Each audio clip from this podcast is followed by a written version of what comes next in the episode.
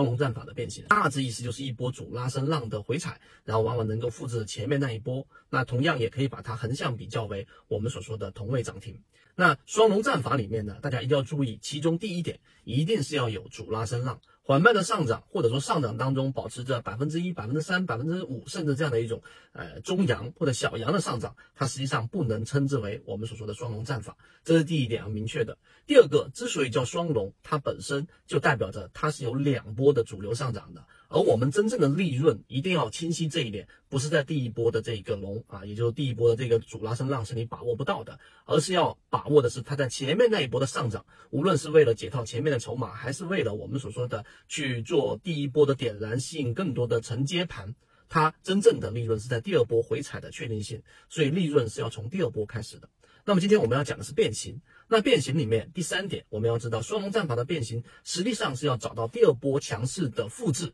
的确定性的点。那实际上就是得有两个点要去研究。第一，同位涨停，也就是说你要去研究涨停板。近期我们在进化岛我们圈子当中已经给大家详细的拆分出了三种不同类型的涨停板的这一种操作的确定性。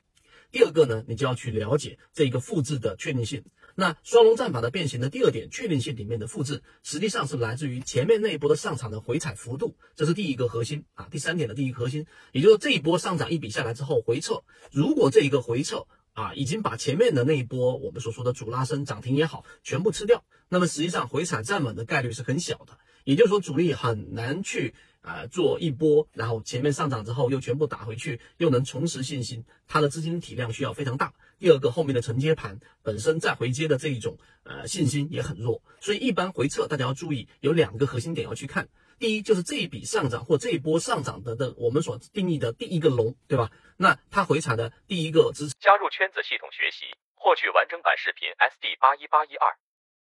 真的关键就是我们所说的黄金分割零点六一八，第二个是零点五，也就是中轴，一旦破了零点五，再往下去看下方的零点六一八，也就是说往下走的黄金分割意义已经不大，所以只有两个点我们判断的零点六一八跟中轴，这是第一个特点。第二个呢，就这一波下跌过程当中，也就是第一笔上涨之后的回撤，那么怎么样能够复制出前面那一波呢？除了两个支撑以外，还有第二个，就在次级别上一定要发生背驰。那这个背驰的原理是来自于它量能衰竭过程当中，在次级别上发生了一个背驰，也就是我们所说的第二类型或者是第三类型的买点，这是第二个我们要去非常清晰的认识到的点。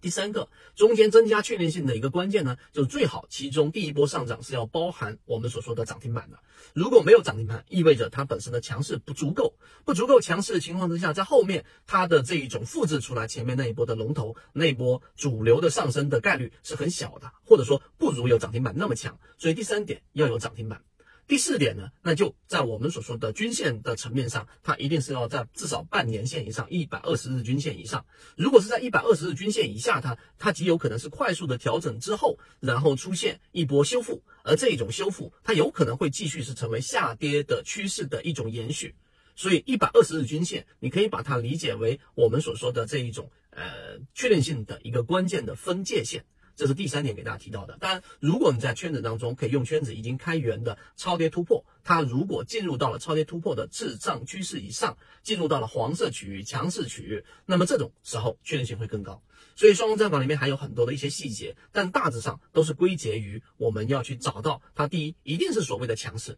如果是下跌趋势当中的一笔反弹，这个反弹既没有涨停板，对吧？它也没有出现我们说的强势突破，那么极有可能是中继。所以你要找到是强势。第二个就是要找到确定性，确定性就是刚才我们上述这些因素。